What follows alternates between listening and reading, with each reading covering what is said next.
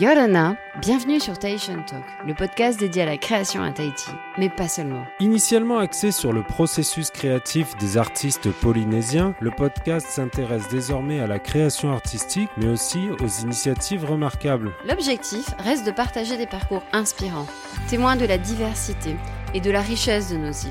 Vous écoutez Tahitian Talk, un podcast co-animé par Myriam Abono et Benjamin Brilouet. Bonjour à tous, Yorana. Dans sa conférence sur l'économie de la connaissance, Idriss Aberkan explique que le flux de connaissances est égal au produit de l'attention par la durée. Je ne me souviens plus si Idriss avait développé le principe de l'attention, mais il me semble que la notion d'attention est liée à la curiosité. En effet, je crois que l'on peut porter la plus grande attention à l'histoire de l'art ou la mécanique quantique, si nous n'avons pas de curiosité à assouvir à l'égard de ce sujet, notre attention ne s'en retrouvera qu'amoindrie, et donc le temps consacré à l'apprentissage moins efficace. Pour Idriss, la nature peut être considérée comme une bibliothèque, et l'étude attentive de celle-ci nous permet d'accéder à une connaissance supposée infinie. L'attention que nous portons à notre environnement est favorisée par la curiosité que nous avons à l'égard de celui-ci. Le problème que je rencontre est que je ne suis pas maître de ma curiosité. C'est elle qui conduit. Et les directions qu'elle emprunte paraissent dépendre des centres d'intérêt antérieurs par lesquels je suis passé. C'est un peu le remake de l'effet boule de neige. Cependant, je remarque depuis peu que l'on peut faire marche arrière et reprendre une sortie que l'on a ratée des années plus tôt en profitant par exemple de faire les devoirs avec les enfants et de se replonger dans les cours de maths, de français, d'histoire ou de philo, ça dépend de chacun, pour se rafraîchir ou parfaire sa connaissance, pour laquelle à l'époque nous manquions d'attention ou de curiosité. Pour revenir sur la nature qui est à observer comme une bibliothèque, j'ai la chance d'être passé par l'Université de la Polynésie française et d'avoir rencontré les habitués de cette bibliothèque, les éternels étudiants que sont les enseignants-chercheurs. Ces gens-là sont à un niveau de curiosité tel pour le sujet qu'ils en parlent avec passion et transmettent ainsi leur contagieuse curiosité. Taivini Teai est de cela. Il m'a toujours fasciné par ses connaissances précieuses et insolites de l'environnement polynésien, pour lequel, on va le découvrir au fil de cet entretien, il reste encore beaucoup de choses à découvrir. Je vous remercie d'écouter Taishan Talk, de vous abonner au podcast via votre plateforme d'écoute préférée si ce n'est pas déjà fait, J'espère que la conversation avec mon invité du jour attirera votre curiosité. Aujourd'hui, j'ai le plaisir de recevoir un universitaire sur le podcast, le troisième après Maré Valleux et Titawa Porcher. Il ne sera pas question de littérature ou de théâtre cette fois-ci, car nous allons nous orienter vers la recherche qui pourrait changer certains aspects de notre quotidien avec Taivini Tei. Taivini est maître de conférences et habilité à diriger des recherches en chimie analytique et moléculaire, substances naturelles, plantes endémiques et activités biologiques à l'Université de Polynésie française. Auditeur, n'aie crainte, l'objet de cette conversation n'est pas de te perdre, mais plutôt de te démontrer que la recherche c'est plutôt cool. Il y a quelques années, avec euh, Patrick Kahia et Teiva Huck, Teivini a travaillé sur la Vanilla tahitensis et une technique agricole qui a été imaginée afin de réduire le délai de récolte de la précieuse épice dont le parfum et le goût sont reconnus à travers le monde. Voilà un premier exemple de recherche permettant d'améliorer la productivité d'un secteur. Il y a encore quelques années encore, Taivini avait mis au point un test de détection des toxines par lesquelles le poisson transmet à l'homme la ciguatera. Plus récemment, euh, vu au doctoral de l'UPF, Taivini dirige les recherches de doctorants dont l'objet est la recherche d'une variété de canne à sucre pour en faire du rhum ou la valorisation des piperacées, ou autrement appelées ava maori, dont la culture est prohibée depuis l'arrivée des premiers missionnaires, mais dont l'utilisation permettrait de produire une boisson entre guillemets bien-être et la redécouverte au travers de celle-ci des traditions culturelles d'antan. Taivini, Yaurana, et bienvenue sur le podcast. Merci de ton accueil, Benjamin. Yaurana.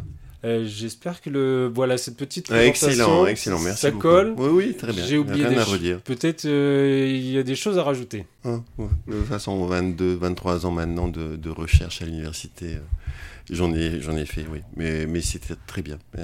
c'est exactement le, le, parcours, en tout cas, les grandes lignes de mon parcours. Peut-être en, premier lieu, peut-être en effet la ciguatera, puisque j'avais commencé. Euh, enfin, j'étais dans la recherche de la ciguatera à l'époque quand j'étais à l'Institut de Malardé, avant d'être ensuite maître de conférence à l'université. Donc, je suis maître de conférence depuis les années 98 maintenant. Euh, et donc, c'était précédent, ça précédait cette entrée à l'université où j'ai travaillé sur, euh, en tout premier lieu sur le blanchiment du corail qui, euh, qui on, suit encore ces épisodes de, de, d'effet de, serre, hein, de blanchiment du corail, et pour ensuite travailler sur la ciguatera jusque dans les années 98-2000, quoi, à peu près. Mais c'est vrai que mes secteurs de prédilection au niveau de la recherche actuellement sont sur les plantes. Les plantes euh, plus spécifiquement terrestres, que ce soit les plantes euh, endémiques ou les plantes d'introduction polynésienne ou indigène.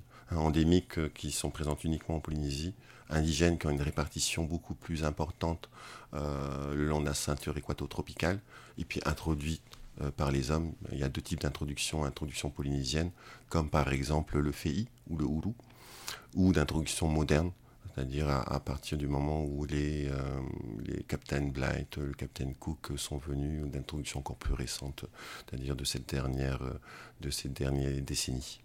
Est-ce que tu t'es toujours euh, projeté comme étant chercheur c'est, Comment c'est arrivé ce, parcours, ce, ce chemin Pour tout te dire, au départ, je souhaitais être ingénieur agronome. Au départ, c'est quand j'avais pas mon bac encore. Euh, et c'était cette, euh, voilà, cet environnement agricole, euh, culture des plantes, la connaissance même de, de, de la flore. Connaissance, même je connaissais, enfin, à, l'époque, je connaissais déjà les noms aussi bien en français, en tahitien, que certains noms latins. Euh, une aisance en fait par rapport à cette, euh, cette mémorisation de ce qui nous entoure, aussi bien plantes qu'animaux. Ce qui m'a ensuite euh, fait m'orienter vers la chimie, c'est l'enseignante de chimie, Madame Angelina Jiquel. Et je tiens à, faire un, petit, un petit hommage en son nom, parce qu'elle elle nous, nous a quittés il y a un peu plus d'un mois maintenant. Et c'est grâce à elle c'est grâce à elle, cette euh, Madame, Madame Jiquel, professeure de chimie à l'université. Alors, c'était pas encore l'université de la Polynésie française, c'était même pas encore l'université française du Pacifique. C'était le, centre universitaire du Pacifique qui était basé euh, là où est maintenant la DG2E à, à vers la route de l'hippodrome. Et donc, euh, Angelina, voyant que j'étais a priori bon en chimie, m'a m'ont dit un jour, écoutez, vous devriez faire de la chimie parce que vous avez une aisance euh, dans cette matière. Et finalement, après avoir fait des études de biologie, euh, à l'époque ça s'appelait le DUG, diplôme d'études euh, universitaires générales, j'avais fait un DUG BBC, biologie, biochimie, chimie.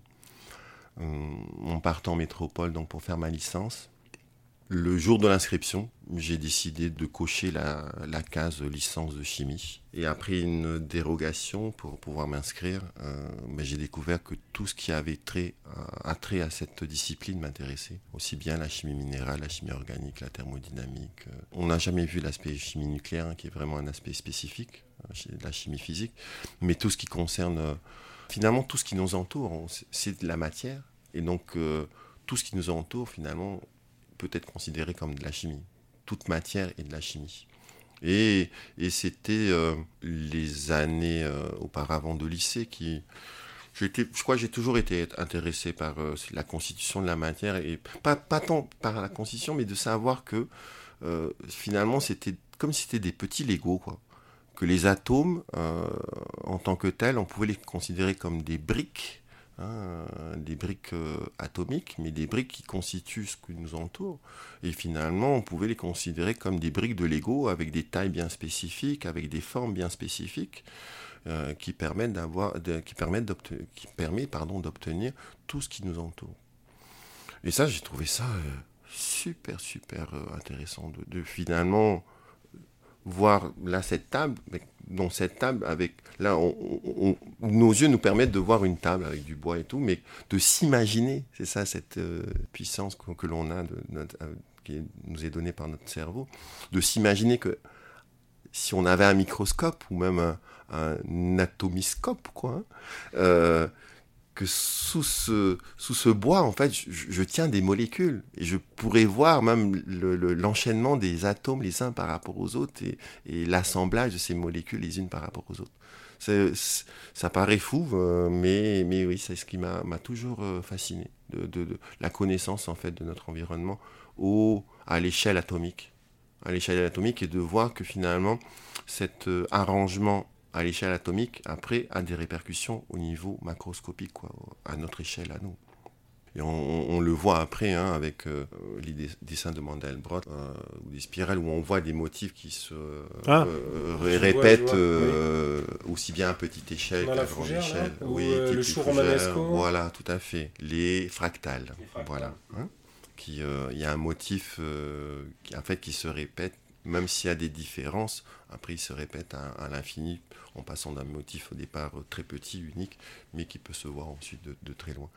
Tout est lié, c'est dans le temps de dire, hein. on est tous liés, on est tous interconnectés. Euh, et justement, à ce niveau atomique, on se rend compte que, oui, enfin on se rend compte, j'y suis jamais allé, c'est bizarre de dire ça. ah mais tu l'as conçu. oui, euh, c'est ça, dans la tête on le conçoit, mhm. euh, on le visualise, je le visualise dans, dans, dans, dans ma tête. Quoi. Que toute molécule a une, ou même tout atome a une interaction avec son voisin, son atome voisin. Parce que tout est en mouvement, même si on ne le voit pas, quoi.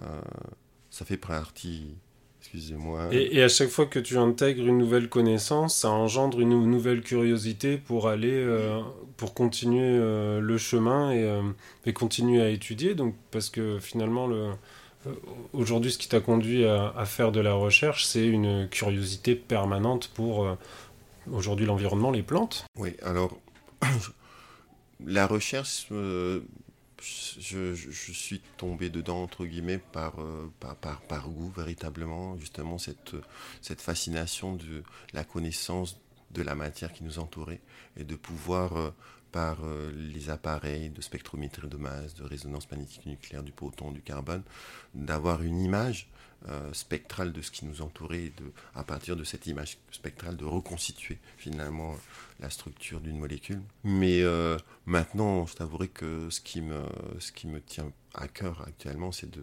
transmettre en fait euh, cette, euh, ce, désir de connaissance, d'apprendre et transmettre moi mes connaissances que j'ai que j'ai accumulées au fur et à mesure. Pas tant que des connaissances euh, livresques scientifiques, mais aussi des connaissances techniques.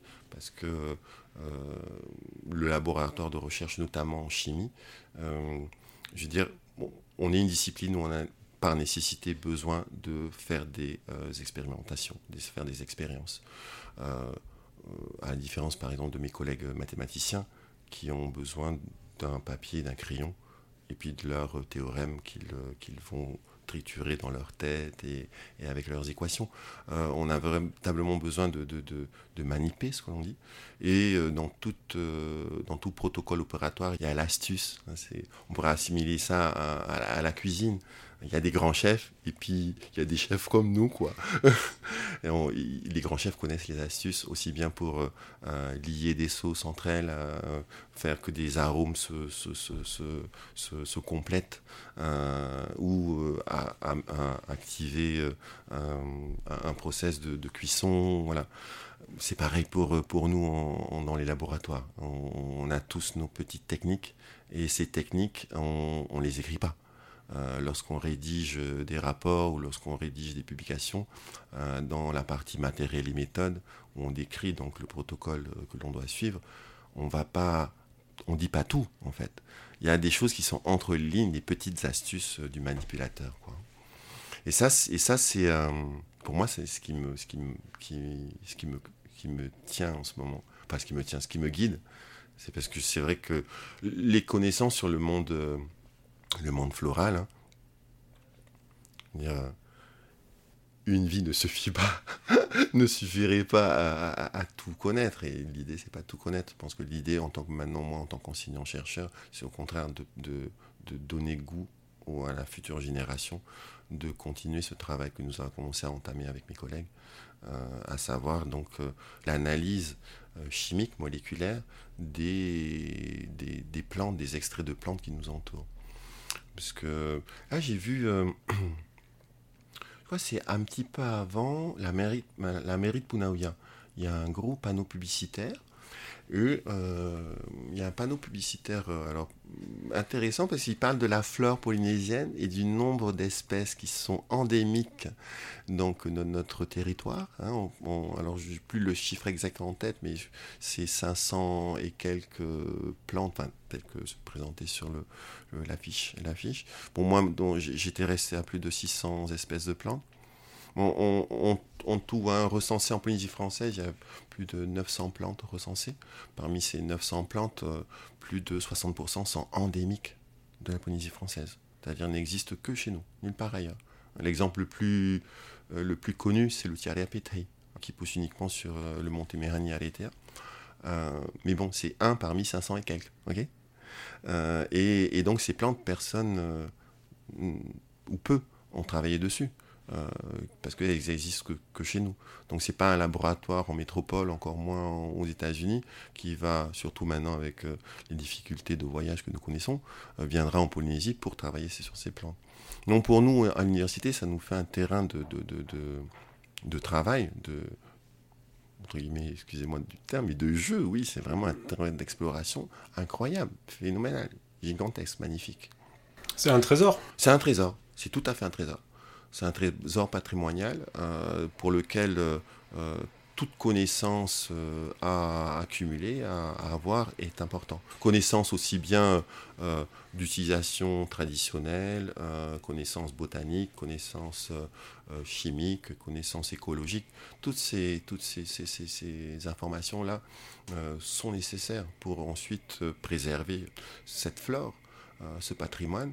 Et, dans le cas où il y a des, euh, ce qu'on appelle des hits, c'est-à-dire des plantes qui ont des effets biologiques ou des activités ou des, euh, un parfum qui sort de, l'ordinaire, qui pourrait conduire dans ce cas à une valorisation complémentaire, à, une exploitation euh, agricole. Mmh, mmh. Et derrière une exploitation agricole, une exploitation industrielle, et derrière toute une, toute, toute une, une, mise en place d'une activité commercial, économique. Mmh, mmh, mmh. Je vois, j'avais, justement toute une gamme de questions sur, euh, sur ce sujet-là. C'était euh, euh, est-ce que les, les, recherches ont toujours une application ou parfois si elles participent seulement au développement de la connaissance? Là, ce que tu me dis, c'est que c'est vrai que des fois, on va avoir une information culturelle qui, qui, qui, est, qui est précieuse par cette information culturelle. Et il y a des possibilités aussi de faire des développements industriels qui conduisent à une commercialisation et un développement économique. Et là, tu as 500 euh, plantes devant toi mmh. et il faut déjà une vie euh, pour faire euh, pour travailler sur quelques plantes. Est-ce qu'aujourd'hui, il y a suffisamment de, de, de, de, gens, de monde, de disponibilité, de financement disponible pour euh, justement euh, s'intéresser euh, à toutes ces plantes et tous les aspects qu'elles peuvent offrir. On pourrait dire qu'il n'y en a jamais assez. Il n'y en a jamais assez. On est, je pense que c'est la nature humaine. mais bon, en, l'état actuel des choses, avec les moyens que nous avons, on progresse chaque année. On, a dû en tout actuellement sur les, les, les, plus de 900 plantes qui sont présentes en Polynésie française, du screener, allez, 15%. Euh, C'est-à-dire, euh, au bas mot, une petite centaine, quoi. Enfin, même pas, 80, 90. Screener, screener, pardon, screener, c'est l'anglicisme. Euh, cribler, tester. ces plantes-là, quant à leur activité biologique et quant à leur composition chimique. automatiquement, sur les, les, 500 plantes endémiques, toutes les 500 plantes ne pourront pas être toutes testées. Il y en a qui sont rares déjà. Euh, ont besoin de conservation avant de pouvoir commencer à, les étudier. Euh, en règle générale, hein, les botanistes, ils voient les chimistes comme des destructeurs de la nature, en fait. c'est, ouais, pourquoi? Parce qu'on a besoin de matières premières au départ. Euh, pour de cette matière première extraire ensuite, enfin oui, extraire et ensuite identifier les molécules qui constituent euh, ces, organes végétaux, quoi, ces parties végétales. Et, c'est vrai que euh, au, mieux, hein, au mieux, on va récolter un kilo de matière fraîche, un kilo de feuilles. un kilo de feuilles, ça représente beaucoup en, volume. Bon, c'est un petit peu moins si c'est des écorces ou des racines, mais voilà, on, est euh, destructeur. Destructeur au départ de la matière vivante pour mieux la comprendre, ce qui semble un petit peu euh, en opposition. Quoi. ça peut être gênant, si quand à la base la matière est, rare, mais quand elle est abondante... Quand elle est abondante, ça va. Quand elle est abondante, ça va, au contraire. Mais euh, justement, il y a certaines plantes qui euh, sont inscrites sur la liste rouge de, de l'UICN, enfin de, comme par exemple le tigre, l'éléphant. Hein. donc ces plantes-là, euh, avant de pouvoir étudier, d'être étudiées, pardon, il est important de pouvoir les sauvegarder et, même de les d'en faire des pépinières pour développer, en fait, avoir plus de, pieds sur lesquels mhm. travailler, quoi, de plantes sur lesquelles travailler. Maintenant, euh, qu'on euh, a également, euh, en, fonction des familles botaniques, euh, des, des, pistes sur des recherches de composés spécifiques. C'est-à-dire que on, sait que certaines familles contiennent plus de produits à activité biologique que d'autres type la famille des rubiacées, le, le, Il y a des familles pour lesquelles on sait qu'elles ont, dans la bibliographie, il y a beaucoup de plantes similaires qui ont, des propriétés euh, biologiques. Donc on va rechercher également, on va travailler sur ces familles en particulier. Et on va mettre de côté celles qui sortent moins du lot, disons. Euh, mais là encore, c'est un choix qui est défini par euh, des priorités et par une optimisation, je dirais, de, la recherche. Euh, de, la recherche, là, je veux dire, donc de la recherche avec une activité euh, d'une plante, d'une molécule, qui pourrait conduire ensuite à sa valorisation ou à sa reconnaissance en tant que plante active. Quand j'ai commencé, c'est vrai que même mes copains me disaient, ah, sous la forme de blague, ah, t'es chercheur, alors euh, qu'est-ce que t'as trouvé? Enfin, t'es chercheur, mais t'es pas trouveur, quoi. C'est vrai qu'on a tendance à, distinguer la recherche théorique, la recherche appliquée. Euh, à mon sens, en fait, il n'y a pas de distinguo parce que euh, toute recherche, en fait, on, trouve toujours. on a toujours trouvé quelque chose. Euh, après, il y a des problématiques qui ont été soulevées, des, des réponses qui ont été données, qui, c'est vrai, peuvent paraître très très loin d'une application ou d'un concept que nous utilisons actuellement. Mais ces, ces, découvertes, ces résultats euh, quoi qu'il arrive, à mon sens, ont ensuite un retour sur notre vie quotidienne. Euh, bon, c'est vrai qu'après des recherches appliquées, elles sont directement euh, en relation, en collaboration avec soit des entreprises, soit des, associations, mais en tout cas directement liées à une activité sociétale. Pour ma part, hein, c'est vrai que dans, mon parcours de recherche, euh, j'aurais tendance à dire c'est plutôt cette partie recherche appliquée, collaboration avec des entreprises, euh, euh, travailler sur des matières premières qui sont les plus abondantes, sur lesquelles on pourrait ensuite faire un développement économique, sociétal ou autre, ont été un petit peu mon fer de lance. J'ai euh, peut-être manqué d'à propos par rapport à ce que tu es en train de dire. Euh, est-ce que c'est toi qui as encadré la, la, la, la thèse de Jade Tetohu? Non. C'était pas toi? D'accord, ok. En tout cas, euh, j'aimerais en parler parce que j'ai trouvé que sa thèse était vraiment remarquable. J'ai trouvé qu'elle était très intéressante. Dans la mesure, alors pour en parler, euh, pour les auditeurs qui n'ont pas, qui n'étaient pas présents au doctorial, et euh, moi j'adore le compost, par exemple. Euh, je, trouve que c'est formidable. La valorisation des déchets, je pense que parmi toutes les démarches de développement durable qu'on doit tous plus ou moins emprunter, mhm. je pense que la valorisation des déchets fait partie des, des, priorités faciles à mettre en œuvre. Et là, en l'occurrence, ce donc sur quoi parlait Jade, c'était sur des mouches soldats qui allait pondre euh, dans les, dans les, déchets euh, de, de, cuisine, donc les épluchures, la nourriture, typiquement dans le compost. Et en fait, les larves allaient euh, se nourrir, grandir et euh, la plupart d'entre elles donnent des, mouches qui allaient pondre à nouveau. Mais l'avantage et ce qui était formidable avec ces mouches, contrairement aux mouches qu'on a tendance à connaître, qui font des asticots et qui se développent dans une matière qui commence à sentir mauvais, ces mouches-là, ces larves-là n'engendrent pas de, de, mauvaises odeurs.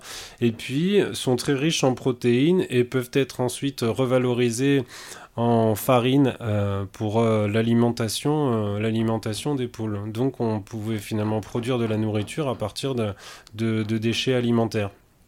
Et donc les poules, euh, ce qu'elles soient pondeuses ou pas, euh, poulet de chair ou, ou poules pondeuses, donc là on, peut recréer euh, facilement un, cercle, un, cycle, un cycle, de, reproduction, de valorisation.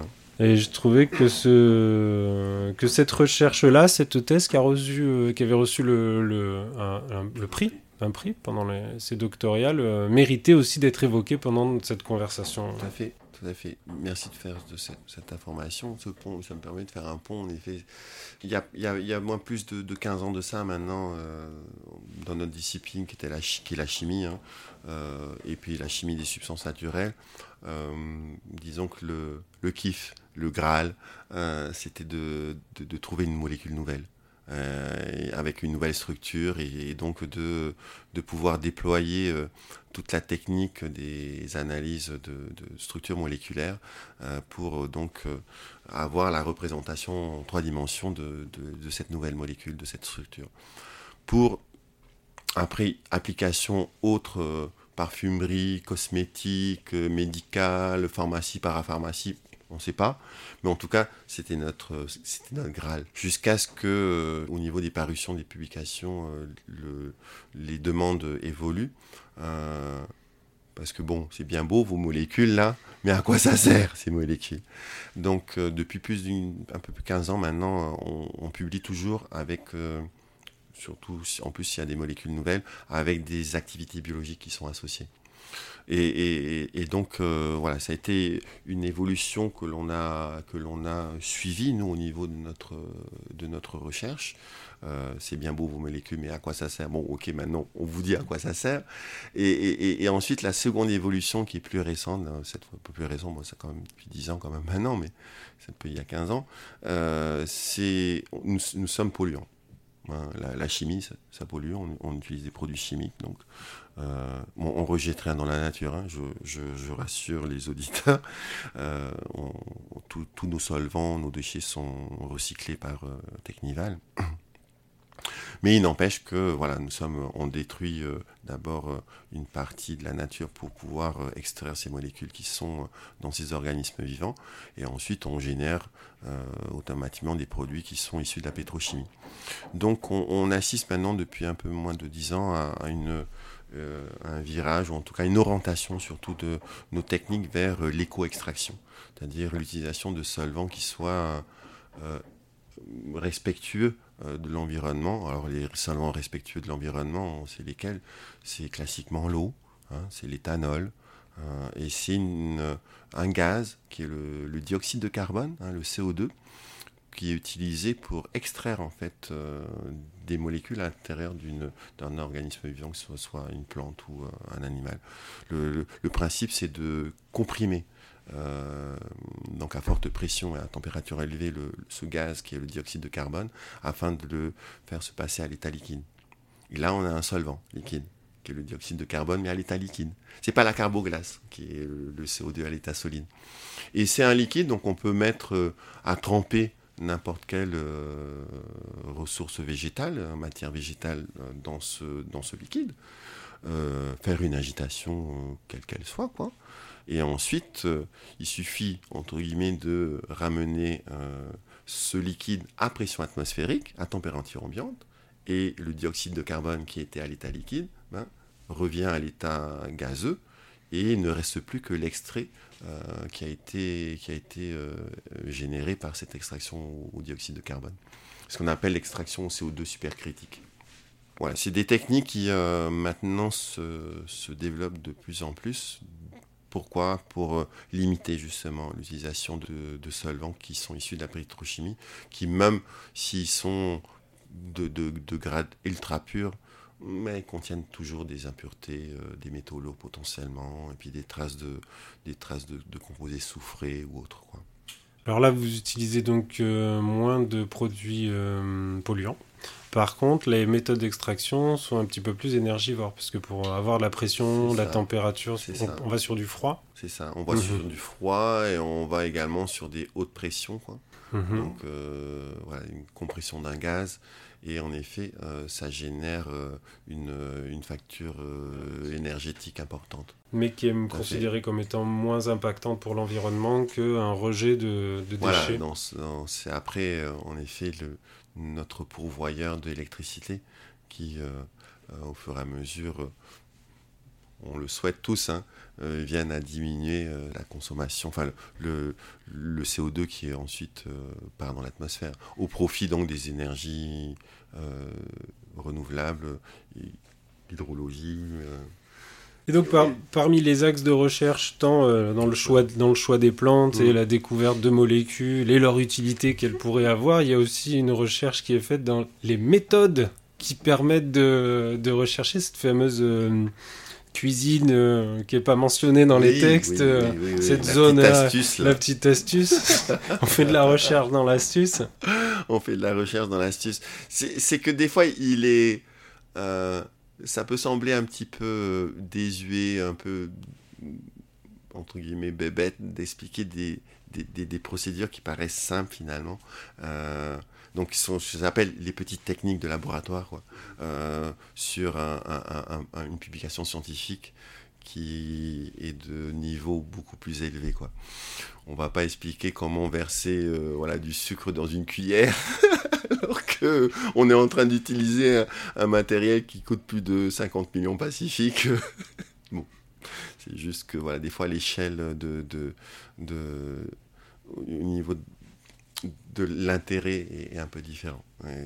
Et, donc on va réserver ces explications-là. Enfin, en tout cas, moi, je réserve ces explications-là pour euh, les étudiants que j'ai en, stage au laboratoire ou en TP.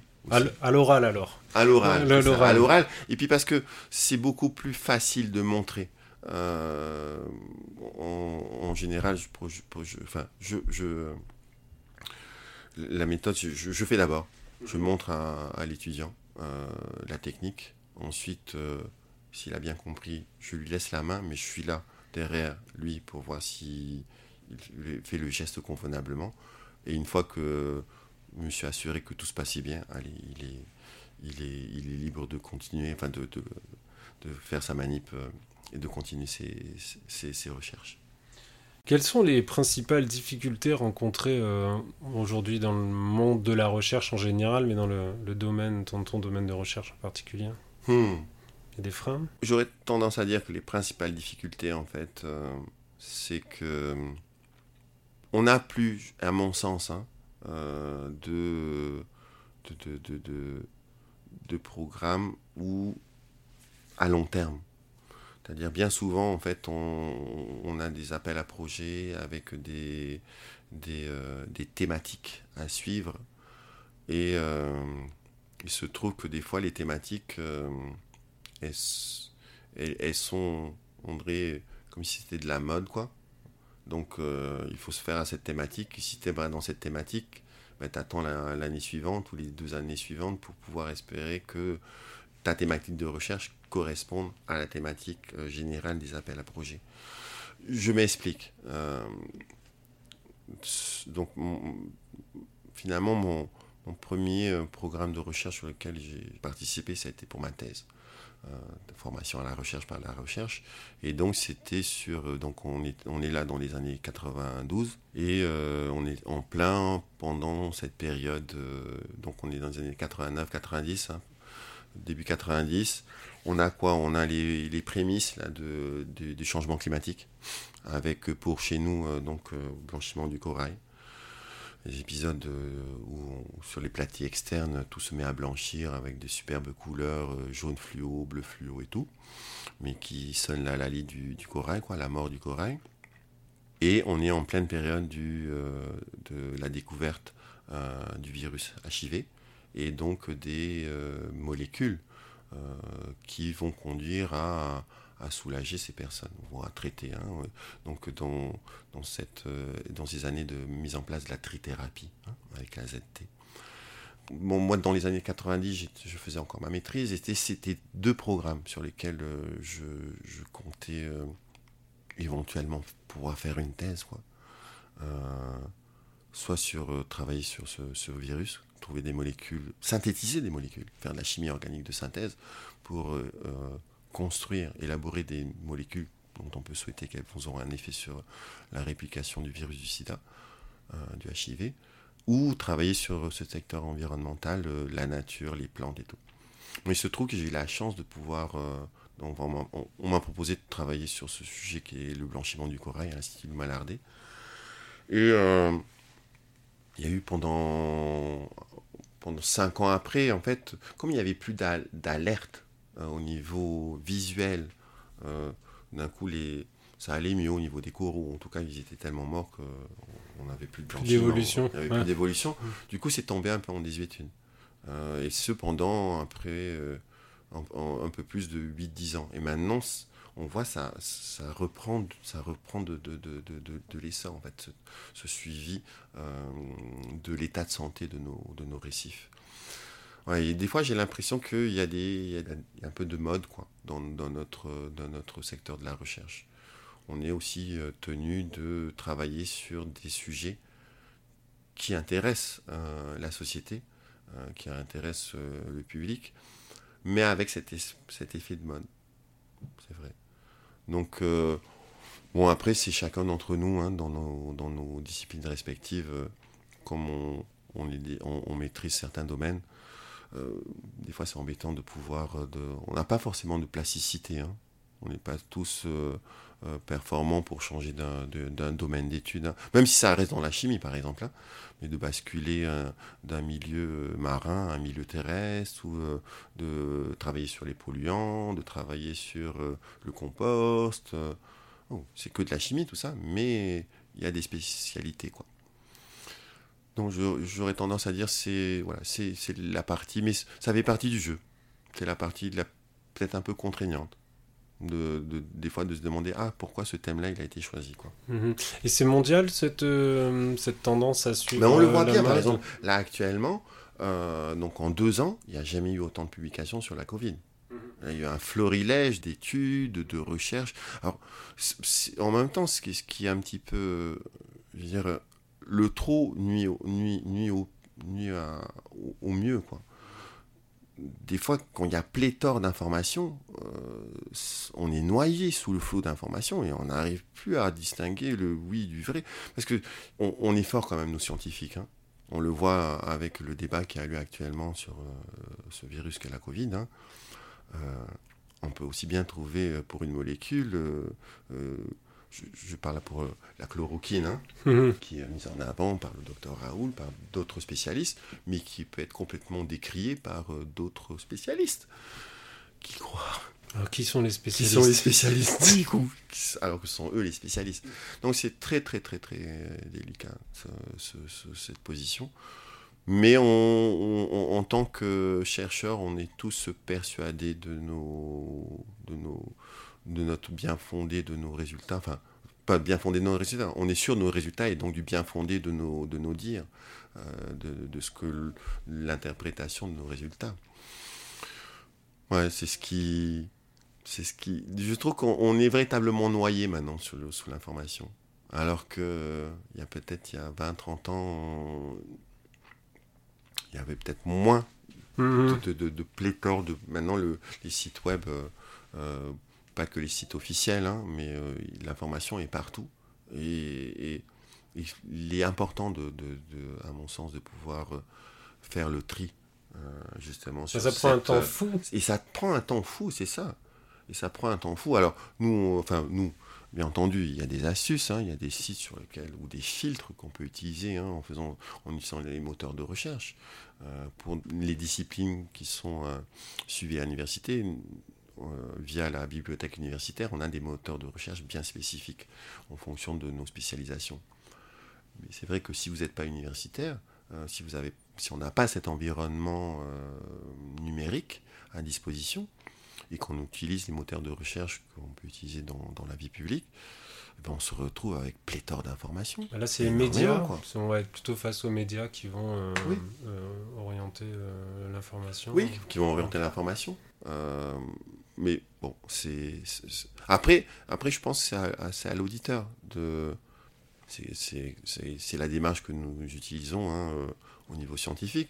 lorsque l'on a une référence bibliographique, après, c'est comme si on avait fait un poisson, et puis on sait que derrière ce poisson-là, on peut en avoir un autre, etc., qu'on avait une long line, et qu'au fur et à mesure que tu tires ta long line, euh, bon, ben, tu as un hameçon, et potentiellement, tu derrière cet hameçon un poisson.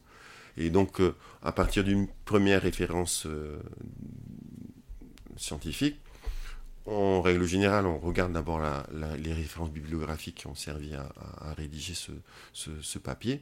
Et de là, on, essaie ensuite de rapatrier encore d'autres informations pour euh, avoir au final un faisceau d'informations. Hein.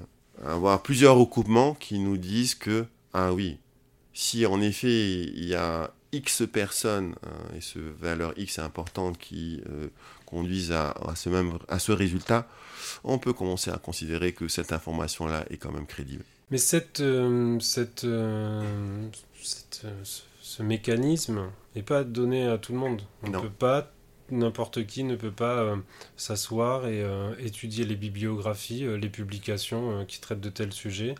Euh, et, le malheur dans les médias, c'est que on va avoir un journaliste ou un chroniqueur qui va commencer sa phrase par une étude a dit que, une étude menée par des scientifiques sérieux a démontré que, et, et ça va pas plus loin. Alors que c'est vrai que euh, finalement, euh, moi je suis plutôt fan de la statistique, mais c'est vrai qu'un tableau qui représente statistiquement hmm. les études qui ont démontré que tel produit, ça c'est bien, hmm. enfin le bien, bien, le sang que la chloroquine ça marche ou ça marche pas. Moi, je n'ai pas pris le temps de faire ça, du coup, je m'en suis désintéressé. Mais à la limite, euh, hmm. plutôt que des informations statistiques, plutôt que de vouer un culte à des, des scientifiques sérieux ont fait une étude de hmm. renommée. Euh, c'était écrit en anglais, alors ça rigole pas. c'était écrit en anglais, c'était publié dans Nature. Alors, euh, donc on peut y aller. Donc on peut y aller. et, bah ouais, mais finalement, de, six mois après, tu t'apprends que non, qu'il fallait pas. C'est par exemple euh, dans Nature avait été publié, alors cette date des années 90, euh, une, euh, une, une, une, par un professeur français sur ce qui allait donner lieu ensuite à un, tollé médiatique qui était la mémoire de l'eau. Tu t'en souviens, non? La mémoire de l'eau, qui expliquait, enfin qui, qui, qui, donnait potentiellement les bases euh, explicatives de l'homéopathie, du fonctionnement de l'homéopathie. C'est-à-dire qu'à haute dilution, dans le moment haute dilution, il n'y a plus la molécule, il n'y a plus le principe actif. Et euh, ces études avaient montré qu'à haute dilution, ils avaient une euh, activité biologique. Il y avait un signal d'activité biologique. Et cette étude-là avait été publiée dans Nature. Euh, c'est la première fois qu'une étude est publiée dans Nature où l'éditorial met en doute la publication. C'est vraiment. ça s'est jamais revu dans, dans, toute notre communauté scientifique. Euh, un coup de maître.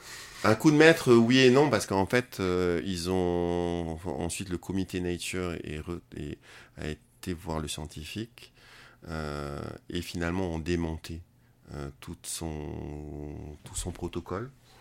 Euh, mais sur des bases qui n'étaient finalement pas aussi solides que le protocole établi en tant que tel. Bref, euh, ça conduit au suicide hein, du, professeur en question. Euh, et, et, hum, et, ça avec donc le média. Mais bon, peut-être pas parler de s'étendre sur ce sujet-là, mais voilà, on, on, est tous au courant également, là je ne parle pas des, publications des journaux, mais euh, malheureusement des déboires euh, euh, au niveau de l'industrie pharmaceutique avec des, molécules qui ont été prescrites et qui ont conduit ensuite à des effets secondaires sur des patients. et ces effets secondaires étaient a priori connus, ils ont été mis sous silence, hein, bref. des fois l'intérêt d'autres intérêts Hein, joue et malheureusement euh, prévalent sur l'intérêt humain. À part l'intérêt économique, je vois pas quels autres intérêts. Oui, je voulais pas trop le nommer, mais c'est l'intérêt économique, oui, tout simplement de base en règle générale, c'est celui qui euh, qui prévaut qui, et qui malheureusement constitue une motivation, motivation à écarter certains certains principes de déontologie, mmh. de respect de, de la vie, euh, de, de, préservation de la vie. Très bien, repartons sur. ouais, ouais, changeons un peu parce que là, ça va devenir morose notre idée là. Alors que, alors qu'on l'a pas dit, on est dans les locaux de Working Tahiti, on est dans, un, dans une pièce jaune. Super. Euh, et, et puis les, les couleurs sont plutôt joyeuses. Oui, en plus, jaune, jaune nono. Jaune nono. Ouais, la racine de nono, elle a ce même euh, colorant jaune. Mhm. Sinon, euh, alors qu'est-ce qu'il y a comme jaune comme ça? Certains gingembres peut-être? Certains gingembre, mais c'est- Mm. le gingembre, il n'est pas tellement, c'est pas tellement une, plante tinctoriale, enfin avec euh, des capacités de, de teinture.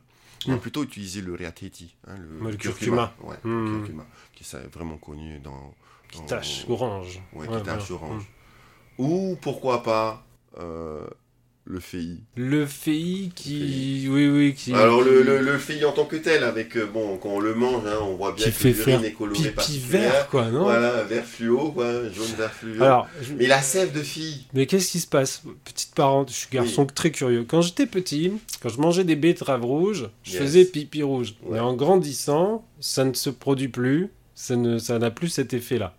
Ça ne teinte plus l'urine de manger Ah des betteraves rouges. Donc, euh, bon, on m'a- expliqué que ton rein euh, Filtre, mieux. Il filtrait pas avant, il filtre mieux. Par contre, avec le FEI, ça se produit pas. Qu'est-ce qui se passe? C'est euh, c'est une molécule qui est présente dans le FEI, qui anthocyanes. C'est des petites molécules en fait, donc en fait elles passent. Elles sont elles trop doivent- petites? elles- ouais, elles, doivent passer à travers les filtres du rein, Mhm. filtres rénaux, et donc ne pas être retenues. En tout cas, si elles sont retenues, après on les, on, on- on les excrète quoi. Enfin, on les, on les, On les évacue, ouais. On les évacue. Euh, non, pour les betteraves, je savais pas, tiens. Ah oui Ouais, pour les betteraves, je sais pas. Mhm. Euh, Bah, j'ai toujours voulu faire la mais- blague à, à mes enfants en leur faisant manger des betteraves rouges pour qu'ensuite ils aient la surprise La de faire surprise, pipi euh. un peu rouge, tu vois, mais ils aiment pas les betteraves rouges, alors du coup ils ont pas eu la surprise. D'accord, parce que c'est vrai qu'au niveau colorant rouge, la betterave est connue, le chou rouge aussi. Le Mhm. chou rouge, euh, il y a un. Bon, bon, Mhm. bon colorant. Euh, on est passé au plan tintorial. Et, et- mais, mais, euh, mais, mais si- bah, pourtant, j'ai mangé une salade russe euh, à peine ce week-end, quoi. Je m'en suis pas aperçu. Ouais, non, parce qu'en grandissant, le... je, vais, je vais récolter cette information. On, on se posera la question si on garde la section euh, coloration d'urine, mais qui nous a permis de changer de sujet euh, assez facilement. C'est ça. grâce à la couleur de, à la, couleur, pièce. C'est ça. Donc moi je voulais euh, poser comme question, c'était euh, quelles étaient les pistes de recherche qui sont à mener ici en Polynésie et qui recèlent euh, de nombreuses promesses pour, pour l'avenir? Ouais, pistes de recherche qui ont de grandes promesses et qui, sont actuellement étudiées. hein. C'est le tamanou. Franchement, le tamanou, avec ses propriétés de cicatrisation, de régénération cellulaire des molécules qui sont contenues dans sa résine, euh, est véritablement à développer. À développer, c'est-à-dire en fait toute la partie euh, production primaire. hein. parce que ah oui, c'est ça que je voudrais dire aussi, c'est que on est actuellement euh, donc euh, à plus de 30 ans maintenant où on sait que on a commencé ce cycle terrestre du changement climatique, où l'homme euh, euh, consomme énormément d'énergie fossile, euh, que ce CO2 donc est libéré dans notre atmosphère, fonte des glaces, changement climatique incroyable avec des, des, des, des- des hurricanes, des, cyclones, Acidification des océans. acidification des océans, tout à fait.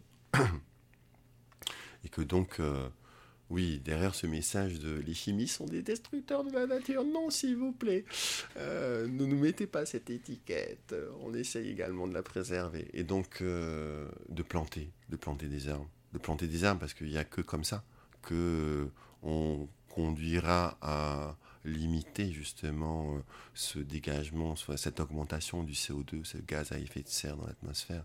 Il faut, on n'a pas 36 euh, possibilités hein, pour fixer le CO2. hein. Euh, les plantes sont la meilleure création qu'on ait jamais vue. C'est le meilleur élément pour fixer le CO2, hein, pour faire euh, CO2 plus énergie solaire, plus eau, donne glucides. C'est une réaction chimique. hein. H2O, NH2O plus euh, YCO2 donne des glucides, quoi. Les hydrates de carbone. Et ça, c'est l'énergie solaire qui nous l'apporte. Et moi, ça me permet aussi de, de, me lier à, ce premier amour, quoi, qui est l'agriculture, qui est l'agronomie. Quoi. Il, est, important de planter. Il est important de planter n'importe quoi, tout ce qu'on veut. Mais c'est bien des, arbres, parce qu'ils vont rester là plus, longtemps que nous. Euh, et donc, du coup, j'ai perdu mon fil par rapport à ça. Euh, tu me parlais de... On parlait de la, les pistes de recherche qui étaient prometteuses ici en Polynésie. Oui, et donc les pistes de recherche qui étaient prometteuses en Polynésie, donc euh, à mon sens, hein, mais elles, sont nombreuses. Hein. Mais je vais parler des plantes parce que sinon on pourrait s'étendre. Quoi. Donc oui, le tamanou, pour moi, c'est, je trouve que c'est important parce que justement, voilà, le fait de... On n'a pas de champ de tamanou véritablement en, règle générale, le Tamanou, son, son, environnement, c'est le, littoral. Hein, c'est-à-dire euh, les plages, euh, le bord de mer. Euh, et regarde les bords de mer. Il y a des maisons. Il y a des maisons. Il y a des maisons, donc c'est normal, les gens vont avoir leur jardin, leur bord de mer propre. Ils vont pas se mettre à raser leur maison pour faire un champ de tamanou. Et à partir d'une certaine distance du littoral, la plante euh, est plus du tout euh, dans son environnement favorable pour ça. Alors, il y a des tamanous en, montagne, hein, mais on, sait que la composition chimique varie en fonction du terroir. Mhm. Euh, et après, il y a une raison aussi peut-être logistique, parce que le littoral, c'est quand même plat. et puis chez nous, la montagne, c'est tout de suite raide. C'est tout de suite raide, c'est escarpé. donc après, ça serait ouais, des, une, une, pratique à mettre en place quoi, pour euh, recueillir quoi? Recueillir ces, ces ces graines qui tombent.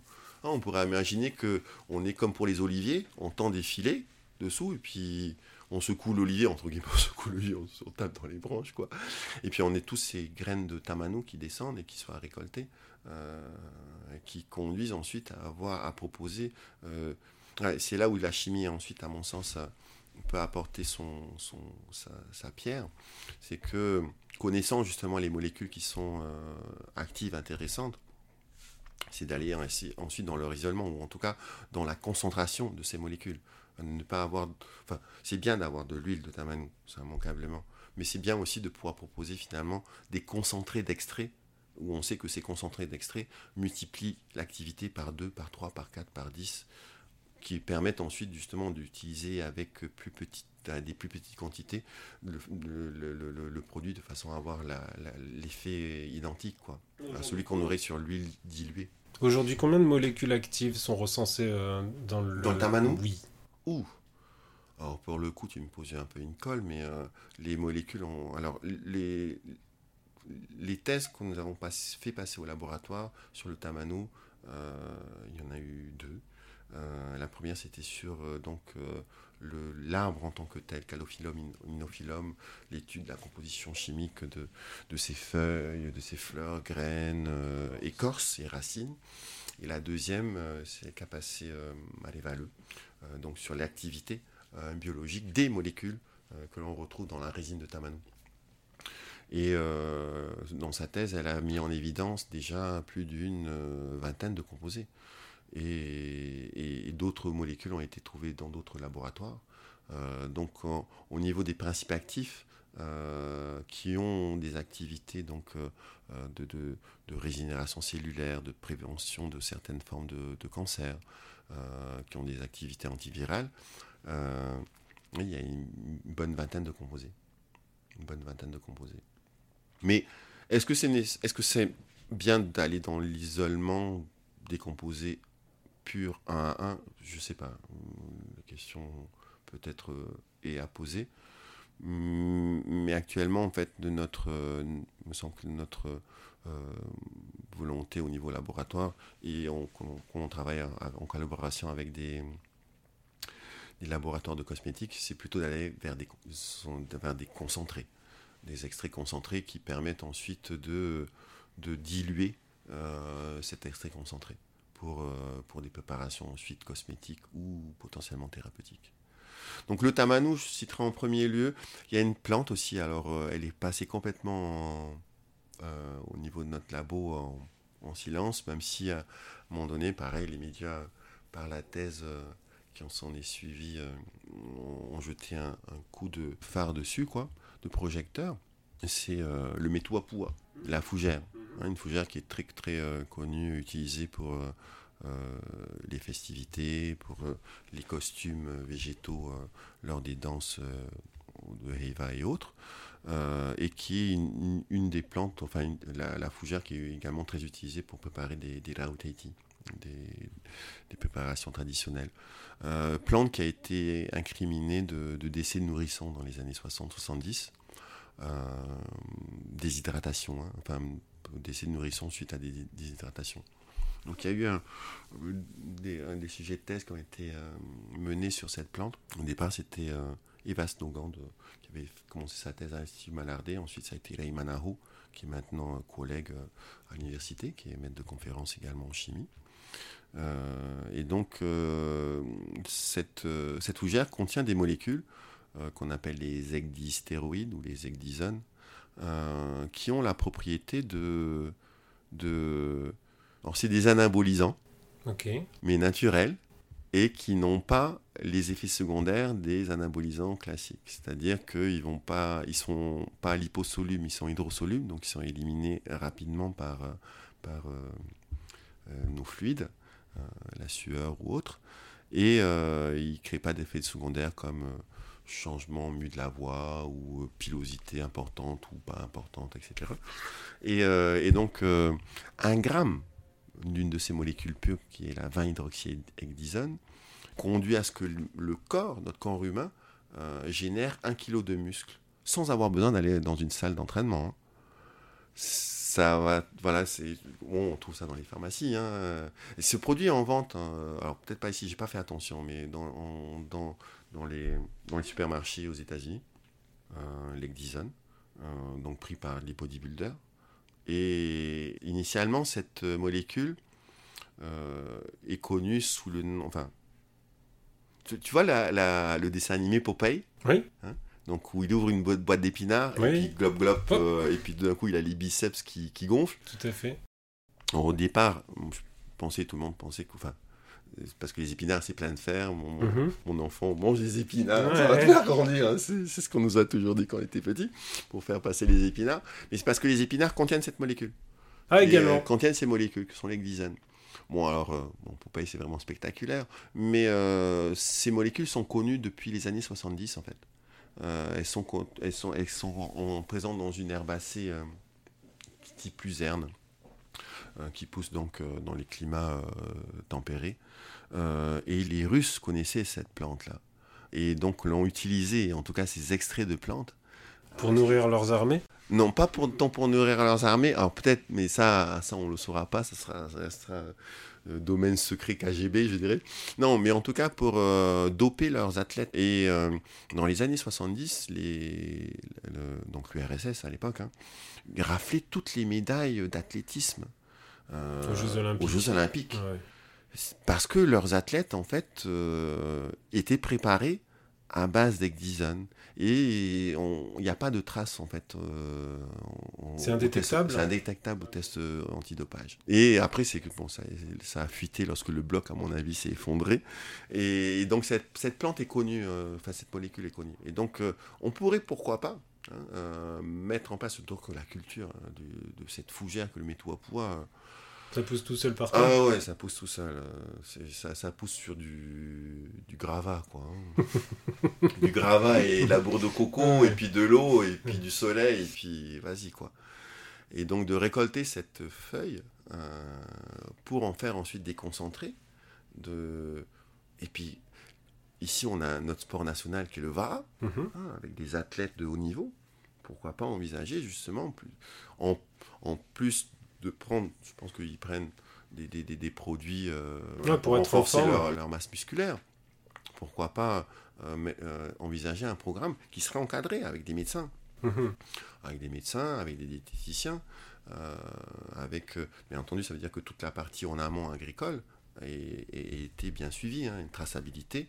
Euh, pour être sûr qu'il n'y ait pas de pesticides, bien entendu, que tout a été cultivé euh, aussi bien en respectant l'environnement qu'en respectant ensuite le, le, le, la personne qui va ensuite prendre euh, ces, ces, extraits de plantes. Euh, voilà. Le, autre, autre, autre plan, mais, mais c'est moult et moult. Hein. Ah ouais, Franchement, ok. il y en a Des exemples comme Des ça. exemples comme ça, il y en a plein. Euh, là, donc là, c'était des plantes donc, euh, indigènes pour le tamanou. hein. le tamanou est venu, je ne pense pas, c'est les Polynésiens qui l'ont amené parce que sa, sa noix peut flotter assez longtemps et donc germer euh, comme euh, la noix de coco. Euh, donc c'est plutôt une plante indigène. Euh, le alors sûrement les Polynésiens l'avaient sur, la, sur leur grande pirogue double. Donc elle est peut-être d'introduction polynésienne. Euh, sa dispersion se fait par des spores. Et les spores de, de fougères font, parmi, font partie par- euh, des graines les plus petites au monde avec les, les graines d'orchidées. Donc on peut imaginer qu'en fait le métoipoua est venu euh, de lui-même, entre guillemets. euh, Par les vents, hein. par les vents, par les vents. Mais, mais également c'est une plante indigène. C'est-à-dire que sa répartition et on en retrouve euh, jusqu'à Madagascar, on en retrouve dans l'océan Indien, l'océan Atlantique, euh, l'océan Pacifique. Quoi. Donc euh, répartition importante. Donc, pour donner un exemple sur une plante endémique, euh, c'est un travail qui a été fait par euh, une doctorante algérienne que j'ai eu le plaisir d'encadrer oh, ça fait trois ans de ça maintenant, Sarah, euh, qui a travaillé sur... euh, alors, je sais pas, peut-être peu de gens le savent, mais en Polynésie française, nous avons nos propres myrtilles. Il existe des pieds de myrtille ici en Polynésie française qui sont endémiques de la Polynésie française. Où est-ce qu'on les trouve? Euh, alors il faut monter. Il faut monter à au moins 1200 mètres d'altitude. 1200 Alors pour Tahiti, hein, pour Tahiti et Moria, mais euh, elles sont un peu plus basses euh, pour. euh, alors, il y, a, y a des myrtilles endémiques de l'archipel des, des, des Marquises. Comestibles Comestibles. bien Comestibles, sûr. Ah oui, ouais, d'accord. Comestibles. Ah, j'aime bien manger. euh, je me, je, Benjamin. me, je me J'aime promène.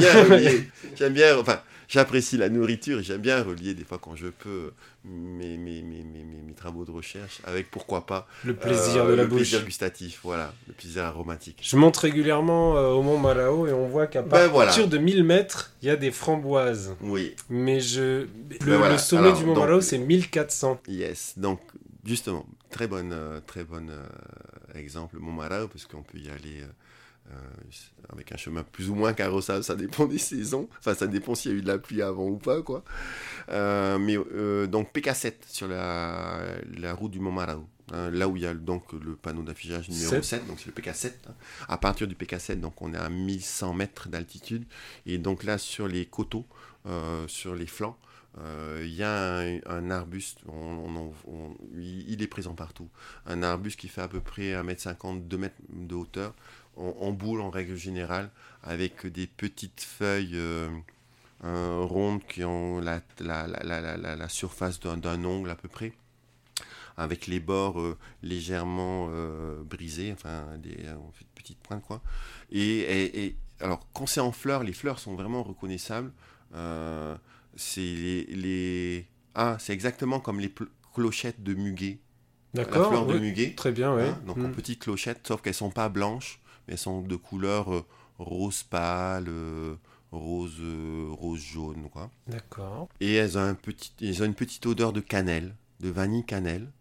Et en règle générale, euh, sur la route de Montmarao, donc entre ces PK7 où on a 1100 jusqu'au sommet, où on a, il y en a jusqu'au sommet hein, en fait, hein, jusqu'à 1400, euh, en fonction des strates, on peut avoir des pieds qui sont en floraison, d'autres pour lesquels les fruits euh, sont encore verts et d'autres pour lesquels les fruits sont bien, bien mûrs. Je crois que je dois avoir une photo là, je t'en passerai. Mais elle, a vraiment la, la forme du myrtille et la tête d'une myrtille avec cette couleur vraiment mauve noir, quoi, hein, euh, mauve noir bleu. Euh, il faut faire attention, ouais, parce qu'il ne faut pas confondre, parce qu'il y a une autre baie qui a éga- également cette même couleur, mais c'est pas du tout le- un vaccinium, c'est pas du tout une myrtille. La caractéristique d'une myrtille, c'est que sur la face opposée au pédoncule, c'est-à-dire la, la petite tige là, qui tient Oui. le fruit, euh, on a donc euh, euh, un- un- un- un- on- voit le reste de la corolle et on voit en fait une forme, c'est comme si ça donnait une petite couronne. C'est pas plat quoi. Mhm. Alors que l'autre fruit c'est plat, c'est tout rond, c'est une drupe euh, ronde. On aurait, on pourrait croire que c'est une petite bille même. Euh, alors que la myrtille non, c'est pas, c'est pas une bille ronde quoi. Elle est en floraison à quelle période Même s'il y En a fait c'est ça qui est fou. On en trouve tout le temps, toute l'année? Toute l'année, Ah, ok. Toute l'année. Selon les, tu m'as dit, il y a peut-être plusieurs. Voilà, en euh, fonction de, la ou strate, de l'altitude, C'est ça. Ah, en fonction de l'altitude, ça varie quoi. Euh, mais sur ce chemin du Mont Marao, entre les 1100 et 1400 mètres, Mhm. on en trouve tout le temps. Peut-être pas à la même altitude, mais on en trouve tout le temps. Et après, comme ça, ce, ce qui était, euh, euh, ce qui avait mûri, ben, il va y avoir 2-3 semaines, et après, il va y avoir de nouvelles fleurs qui vont sortir, pendant que ceux qui étaient, euh, les fruits qui étaient verts vont, vont mûrir, et là où il y avait des fleurs, euh, les Ok. fruits verts vont arriver. Donc moi, en général, je me focalisais sur les myrtilles qui étaient par... euh, pardon, les, les framboises, framboises, les qui étaient mais il n'y a pas que les framboises, il y a aussi, on a des myrtilles.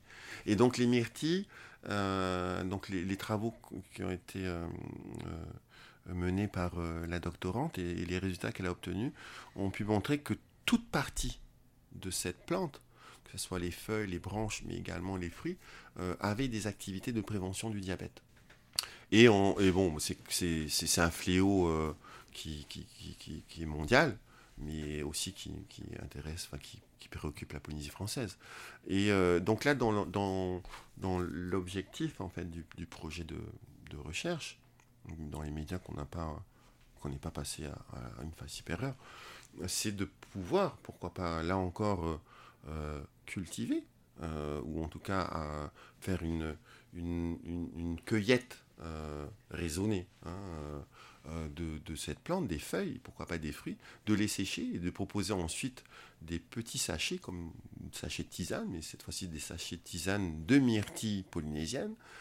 Et, et- et les personnes qui sont donc sujets au diabète pourraient prendre en fin de repas pour euh, justement éviter que leur glycémie ne, fasse un bond et, ces problèmes dus au diabète.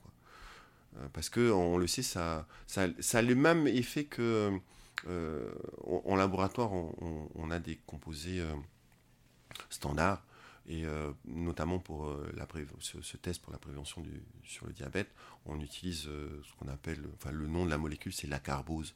Enfin, c'est le nom de la molécule, mais après ça se retrouve en pharmacie sous la, une appellation qui est le miglitol. Enfin, miglitol, c'est ce qui est prescrit par nos médecins, par les médecins, pour les personnes qui ont le diabète de type 2, hein, pour lorsqu'ils ont un repas voilà, bien calorique, pour éviter d'avoir cette montée de glycémie, ils, ils prennent ce, comprimé.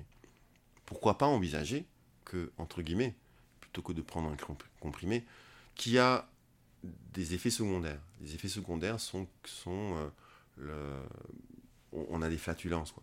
Quand on n'arrive pas à Mhm. bien digérer les sucres, les Mhm. sucres fermentent dans notre estomac, et la fermentation des sucres crée des gaz. T'as des gaz. Donc, euh, bon, voilà, on a des, des flatulences ou des, des roux, etc.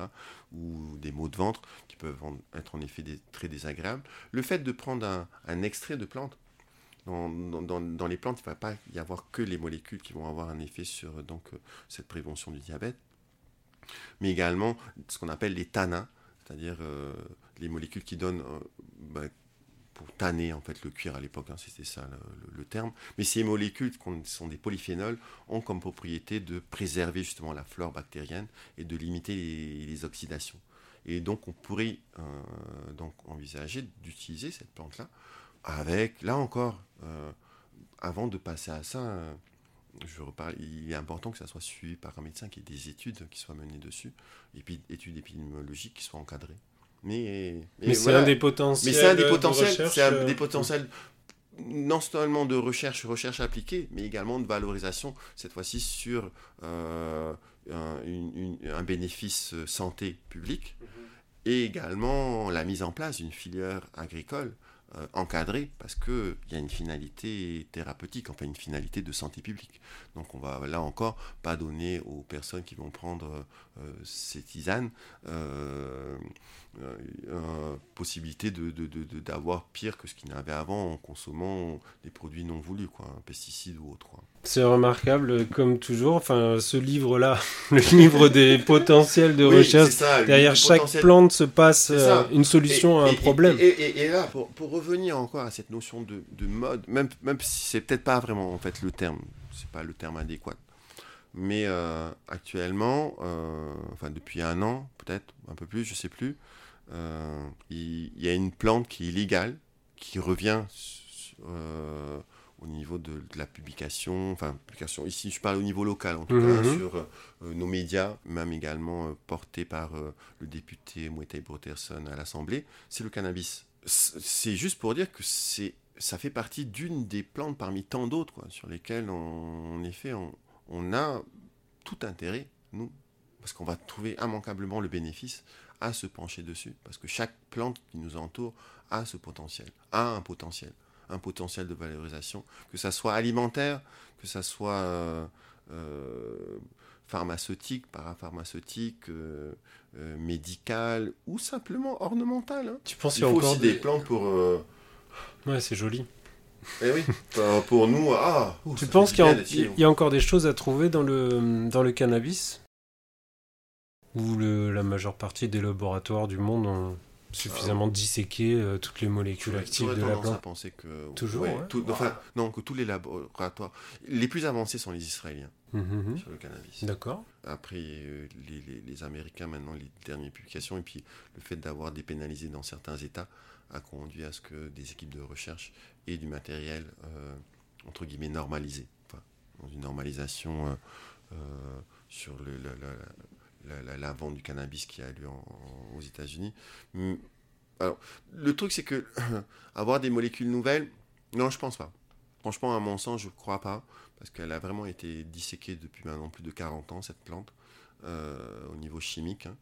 Mon sens, c'est les Israéliens qui ont fait le plus gros travail, plus beau travail sur leur, leur identification moléculaire, mais également sur leurs activités biologiques, euh, que ce soit pour l'ostéoporose, pour euh, euh, différents cancers, pour l'appétence, pour le CBD qui a des effets anesthésiants, mhm. relaxants. Quoi. Même tous les croisements ont dû être... C'est ça.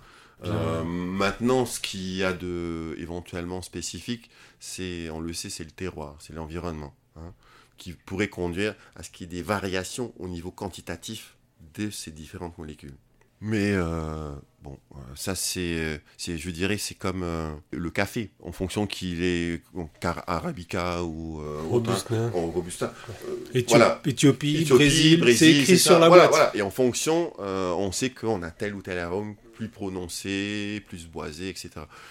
J'aurais tendance à penser que ça, ça, serait le cas pour le, cannabis parce que c'est une plante qui a été vraiment tellement disséquée, tellement étudiée. Le monde scientifique et commercial doit être au fait de cela. Est-ce que tu sais si des études euh, sociologiques ont été menées dans les pays, dans les États dans lesquels le, cannabis a été euh, dépénalisé? Si euh, les gens se sont mis à faire n'importe quoi ou est-ce qu'ils ont perdu le contrôle d'eux-mêmes ou est-ce C'est vrai que cette part, non, pour tout te dire, je, sais pas, je, c'est vrai que j'ai pas regardé. Enfin, on peut voir dans, juste à la télé ou dans les journaux. Ou sur Internet, c'est-à-dire que la, consommation d'alcool qui est euh, autorisée, qui est légale, peut conduire le consommateur à, avoir un, comportement où il perd un petit peu le contrôle. On peut pas conduire, on peut pas, euh, on perd, on peut se casser la gueule en vélo. Enfin, on maîtrise moins ses propos. Euh, et alors, euh, qu'est-ce qui se passe lorsque on consomme du cannabis? Est-ce que, euh, au sein d'un État, euh, est-ce que ça engendre des catastrophes ou pas? C'est à mettre dans, le, dans la balance Franchement, c'est le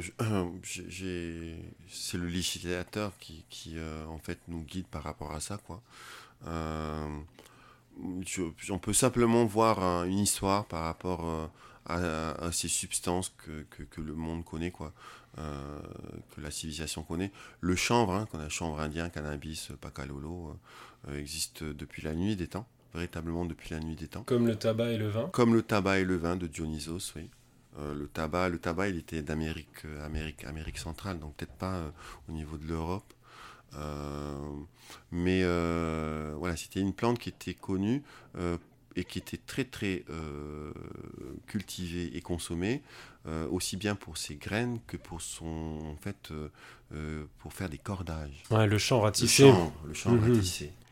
Et les graines pour ensuite d'abord en faire de l'huile parce que c'était ça produit énormément de graines une fois que c'est bien pollinisé quoi.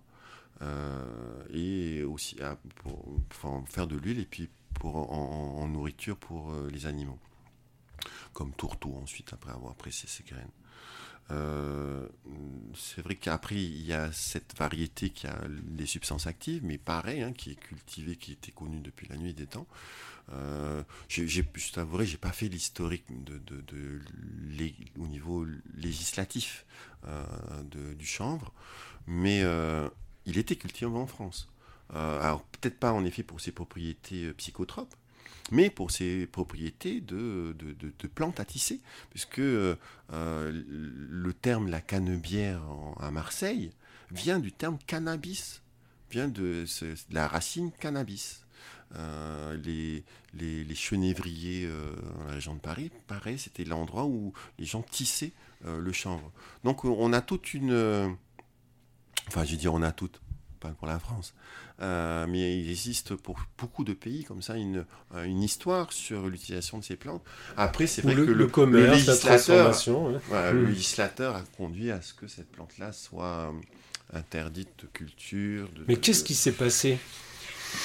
Je pense que c'est les vignerons.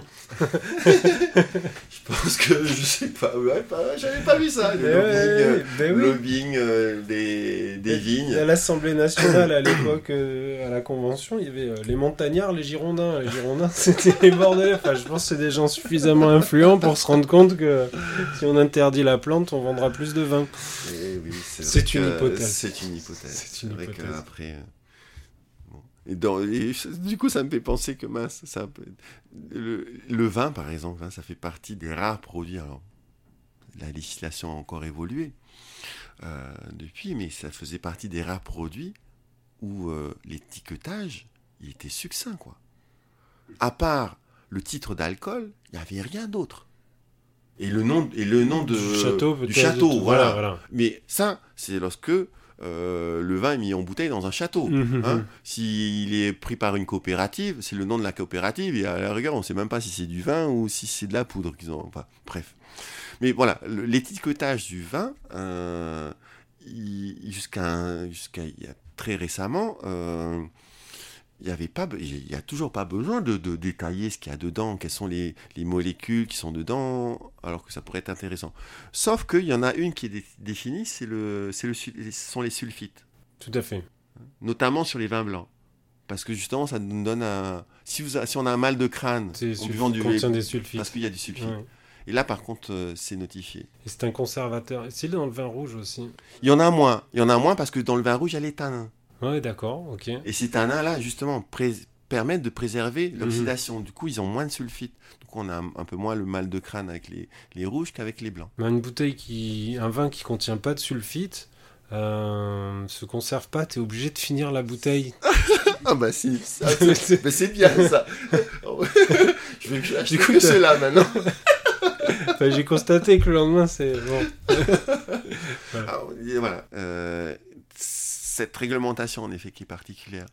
Et peut-être qu'en effet, il doit y avoir euh, des lobbying qui ont des persuasions plus importantes que d'autres. Bon, Je suis soft, hein? Ouais, C'est gentil. Hein? Ouais, mais c'est parfait. on, a, on a très peu de vignerons dans les parages, donc on peut. On, devrait choquer personne. enfin, quoique. il y a un vigneron. Eh il y a un vigneron. On espère ne, ne pas choquer. Ne pas choquer. C'est parfait. J'avais une, une, dernière question concernant l'ensemble des chercheurs, parce qu'au sein d'un laboratoire d'études, bah, t'es pas tout seul. Au sein de l'université, euh, t'es pas tout seul. Il y a encore les mathématiciens, des, des, chercheurs en, en, archéologie, en langue euh, vernaculaire et que sais-je encore. économie, gestion. Économie, gestion. Et en fait, je me demandais si à ce jour, la plupart des étudiants chercheurs, des doctorants, s'ils étaient euh, plus polynésiens ou pas du tout, euh, si justement euh, leur curiosité les met en quête d'exotisme et ils se retrouvent à intégrer des laboratoires qui se trouvent outre-mer, en Australie, en, aux États-Unis, en, métropole, et que, et que au contraire, bah, les, chercheurs sont eux issus d'autres horizons parce que euh, leur curiosité les amène à s'interroger sur ce qui se passe ici. Comment c'est réparti c'est vrai que c'est le mix entre les deux, j'aurais tendance à dire. Mmh, mmh, On a aussi bien des étudiants qui, qui partent euh, c'est quoi, il y, a, six ans de ça, une étudiante que j'avais eue, euh, elle avait fait une licence de physique-chimie, après elle avait fait euh, sciences de la vie et de la Terre. ensuite, je l'avais, elle m'avait recontacté parce qu'elle avait un projet pour, de, master et pour aller en Australie, parce que sa famille avait une ferme, une ferme perlière. Et donc, euh, elle, est partie en Australie pour se former, mais pour se former, mais pour mieux revenir ici euh, pour travailler dans, dans, la ferme familiale. avec des techniques qu'elle espérait apprendre justement des Australiens. Euh, euh, et il y a des exemples nombreux comme ça d'étudiants que, j'ai pu revoir lors de leur séjour ici, en règle générale pendant ces mois de juillet août justement, parce que ça correspond aussi à des breaks font qu'on peut faire en métropole, et qui ont intégré des laboratoires ou des entreprises, soit métropolitaines, soit internationales. Et là, j'ai, alors je me rappelle plus son nom, je me rappelle d'un étudiant qui était, euh, que j'avais rencontré. Il était venu au, campus, on avait pris un café à la cafette, peu importe. Euh, et lui, donc, avait intégré une société. Euh, il avait fait initialement un stage donc, de M2, donc de 6 mois, de Master 2, dans cette société. alors, une société française, mais basée au Vietnam, mmh. qui faisait de la conserverie de feuilles de manioc. Euh, et euh, donc euh, ce stage s'était tellement bien passé, bien déroulé, que du coup la société l'avait, enfin l'embauché pour ouvrir une nouvelle société en Thaïlande. Et, il avait, voilà, il, avait à, mettre en place en, tant que directeur de cette nouvelle société le, la nouvelle usine. Et lui me disait, bon, c'était, je pense que c'est l'occasion qui fait tu vois, pour moi, en fait, euh, quand je suis parti en métropole pour, euh, euh, pour faire mon parcours licence, maîtrise DEA, avec une, idée de faire une, enfin, un objectif de faire une thèse, donc je disais, c'est dans les années 90, les, les sujets de préoccupation à l'époque, c'était le virus du HIV et, et puis l'environnement. Mais l'environnement, il n'y avait aucun prof en tout cas moi j'étais à l'université de Nice qui travaillait dessus, c'était pas du tout euh, un objectif à l'époque, c'était plutôt la pétrochimie, la synthèse organique, euh, la chimie des parfums et la chimie, la, la pharmacochimie. Mais euh, donc moi je m'étais préparé à éventuellement intégrer ce laboratoire sur le, sur le virus du HIV. c'est la proposition de travailler sur l'environnement vient d'ici, de la Polynésie française, de l'Institut Malardé. Euh, avec un programme donc d'études sur euh, les récifs coralliens. Mais euh, c'est entre guillemets, c'était un coup de bol, quoi. Ouais, c'est toujours le fruit du hasard. C'est un hein. peu le fruit du hasard. C'est-à-dire qu'on se prépare à, mmh. on, met le maximum de, de, de, de, flèches, entre guillemets, dans notre carquois, hein, en espérant que ben, on puisse en décocher une sur la cible qui nous convient au bon moment. Mmh, mmh, mmh. Et donc, euh, je me rappellerai toujours, c'était le, professeur euh, Aimé Combon, euh, qui est donc professeur de chimie à l'université de Nice, qui nous faisait les cours ici à l'université. alors, c'était le SPU, le Centre de promotion universitaire. Et, donc, il avait rencontré le directeur de l'Institut Malardé à l'époque, il lui avait proposé un sujet de, de thèse, parce qu'ils avaient besoin d'un chimiste. Et donc, c'est ce professeur qui, en rentrant de Tahiti, euh, comme il avait vu mes parents et tout. Euh, donc euh, il m'avait appelé dans son bureau. Et après avoir eu des nouvelles de la famille, il me dit Tévini, ça t'intéresse de faire un sujet de thèse à Tahiti? Oh, Automatiquement, j'ai dit Je signe où, monsieur? Mais voilà, ça a été vraiment le fruit du, hasard qui a conduit à ce que je puisse postuler pour faire une thèse ici. Et finalement, j'ai pu ne pas partir. Mais lorsque j'ai passé ma thèse en, en, 96, pardon, je rigole un petit peu, on, a tous fait ce parcours. Après une thèse, on fait, en tout cas, si on veut être euh, enseignant-chercheur à l'université, on fait un, un post-doc, euh, des études post-doctorales. Où il est question de publier. Ou, euh, alors, c'est pas tant que ça, c'est qu'en fait, la thèse, on a été formé à faire de la recherche. La thèse, ça s'appelle la formation à la recherche par la recherche. Mmh. Donc euh, voilà, on apprend sur une thématique bien définie. L'objectif du postdoc, c'est de changer de thématique, de changer de laboratoire, éventuellement même de changer d'institution pour voir si en effet maintenant tu es à même à transposer ce que tu as appris sur un autre sujet, à appliquer ce que tu as appris sur une autre thématique. Et donc, euh, ben, en, fait, ah bon, à l'époque, on faisait notre service militaire. Hein ah. obligatoire. Hmm. Donc euh, moi j'avais pu le repousser jusqu'à passer ma thèse. Et puis après j'ai fait ce qu'on appelle le volontariat à l'aide technique. J'ai travaillé à l'Institut Malardé sur, euh, sur la ciguatera. Et ça m'a permis en fait de, découvrir ce domaine-là, qui était donc les toxines des poissons. alors que je travaillais auparavant sur les gourous, et de proposer un sujet de postdoc à l'université, à, à, l'Institut Malardé. Parce qu'après avoir fait mon service militaire, j'ai fait, un, fait un, an de postdoc en alternance entre la Polynésie et, le Japon. Mais entre le moment où j'ai fini mon service militaire en tant que volontaire à l'aide technique à l'Institut Malardé et le moment où j'ai commencé euh, mon année de, postdoc, il s'est passé trois mois de laps, quoi. En fait, je savais pas si mon sujet allait être retenu ou pas. Si la proposition de projet de recherche allait être retenu ou pas. Euh, j'ai envisagé tout à ce moment-là. Éventuellement de partir pour m'exporter, quoi. Partir, euh, là, je voulais partir en, Australie parce que euh, j'avais collaboré justement avec euh, l'Institut australien des sciences de la mer. et en attendant, bah, finalement, j'étais vendeur de poissons au bord de route. Ah. Mais c'était très bien aussi parce que ça m'a appris ce domaine qui est la commercialisation d'un poisson lagonaire, tout en travaillant finalement dans ce domaine qui est la ciguatera. La chaîne du froid? la chaîne du froid. du bord de route. la chaîne du froid du bord de route. et moi, mais, on rigole, mais du coup, euh, avec le collègue de l'époque, Laurent, euh, on était extrêmement attentifs à cette chaîne du froid. C'est-à-dire que lui a envoyé euh, toutes les semaines donc, dans sa famille au tous les glacières remplis de, de glace pilée. Et en leur disant bien, je me rappelle même, on était parti là-bas pour leur montrer comment il fallait faire toujours le même truc, la démarche scientifique. On fait protocole. le protocole. On fait, nous, on vous montre, après euh, on regarde. Après, bon, on espère que tout, va bien se passer. Donc, pour que lorsqu'on va au parc à poissons, on aille avec les glacières remplies de glace. Et là même qu'on sort les poissons du parc, on, on les positionne dans les glacières. Hop, une couche de glace pilée, une couche de poisson, une couche de glace pilée, une couche de poisson, de façon à ce que lorsque le, ensuite le caboteur y vienne, euh, le dory, enfin les, bateaux, euh, tout le poisson dans la glacière et le temps de convoyer jusqu'à être livré à Papetier et ensuite nous vendu au bord de route.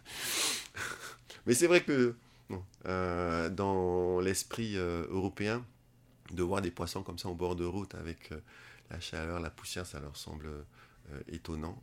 ils n'ont pas l'habitude. Mais en même temps, euh, pour nous, c'est important parce que, euh, on, pareil, quand je parlais des techniques de laboratoire, là, c'est la technique du, du, pêcheur. Hein. On sait tous que. Et on a la permission en général du pêcheur. Mhm. On lui demande avant, bien entendu. Mais on regarde les ouïes. Hein. En, fonction de la couleur des ouïes, si c'est bien rouge pétant, tu sais que ça a été pêché là dans, dans la soirée, quoi.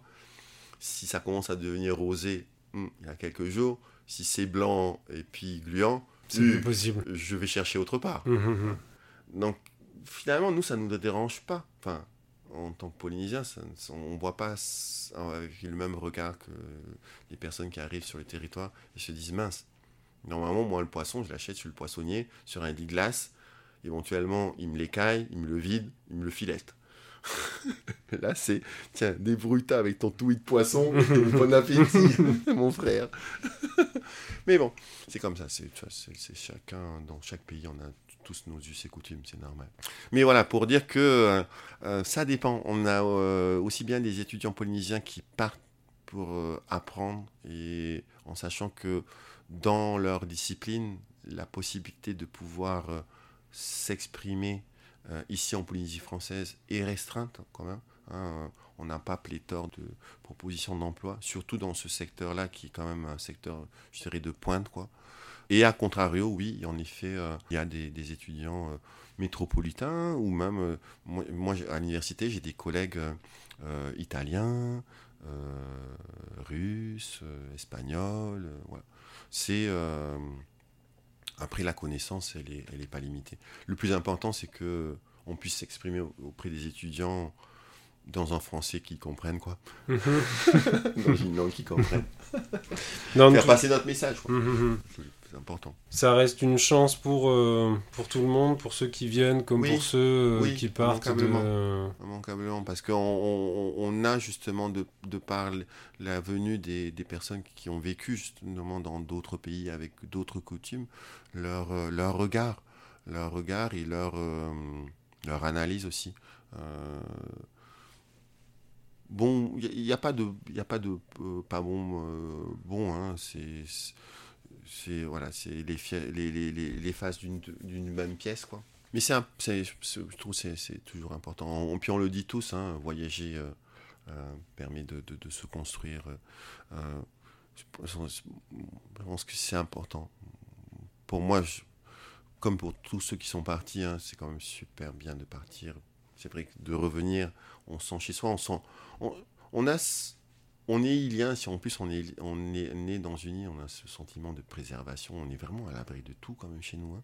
Enfin, on a le sentiment d'être à l'abri de tout. je dirais qu'il y a deux choses, on est autant vulnérable que euh, en sécurité. Oui, c'est ça. C'est assez ambivalent. Oui, oui, tu as raison. on est dans un espace clos, on est, on, c'est comme si on pouvait faire des expériences à petite échelle en fait chez nous.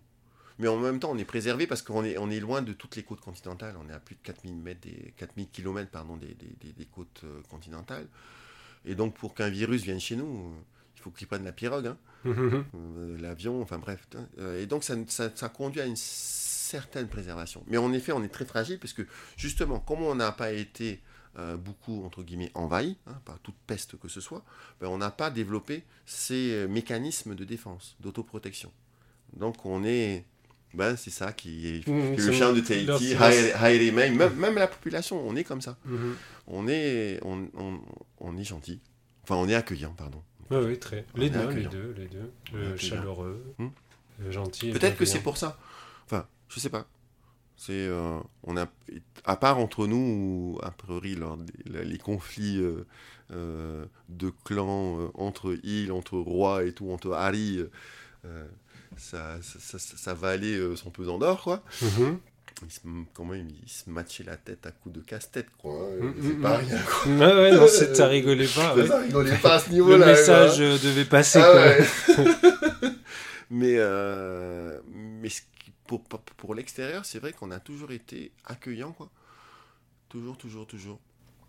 Que ce soit pour le bien ou, autre, on s'en fiche, on accueille. On verra après. on verra après. Allez, mets ta main, et puis après, au moins, on aura le ventre plein. Je trouve que ce sont de, de belles paroles pour, euh, pour clôturer cette, euh, cette longue conversation, qui a été aussi riche que, que passionnante. Et euh, je te remercie de m'avoir euh, consacré ton temps, euh, Vini. Et j'espère te retrouver euh, très rapidement. Avec plaisir, volontiers, volontiers. Ça me, c'était, c'était super. Ça me, ça, ça me plaît, ça me plaît. De cette interview et puis de, ouais, c'est vrai que, ouais, maintenant j'ai passé la cinquantaine. Je commence à avoir en effet quelques histoires, quelques histoires et puis des petits conseils éventuellement après on prend ou on prend pas. C'est juste donné comme ça. Ah, c'était. Moi, je prends, j'ai tout pris, c'était extrêmement bienvenu. Merci. Merci, Et voilà, cet épisode est terminé. Je dois avouer que je n'ai pas vu le temps passer pendant l'enregistrement et qu'au montage, j'ai trouvé qu'il n'y avait rien à jeter. J'espère donc que cet épisode, un peu long, vous aura plu. Si c'est le cas, merci de le partager autour de vous. Vous pouvez également vous abonner au podcast sur votre plateforme d'écoute préférée afin de recevoir des notifications dès la publication d'un nouvel épisode et ne rien rater de nos conversations avec nos invités. Et enfin, toujours pour nous soutenir, merci de mettre un petit commentaire avec 4 et pourquoi pas 5 étoiles sur Apple Podcast, c'est super sympa. Merci, à bientôt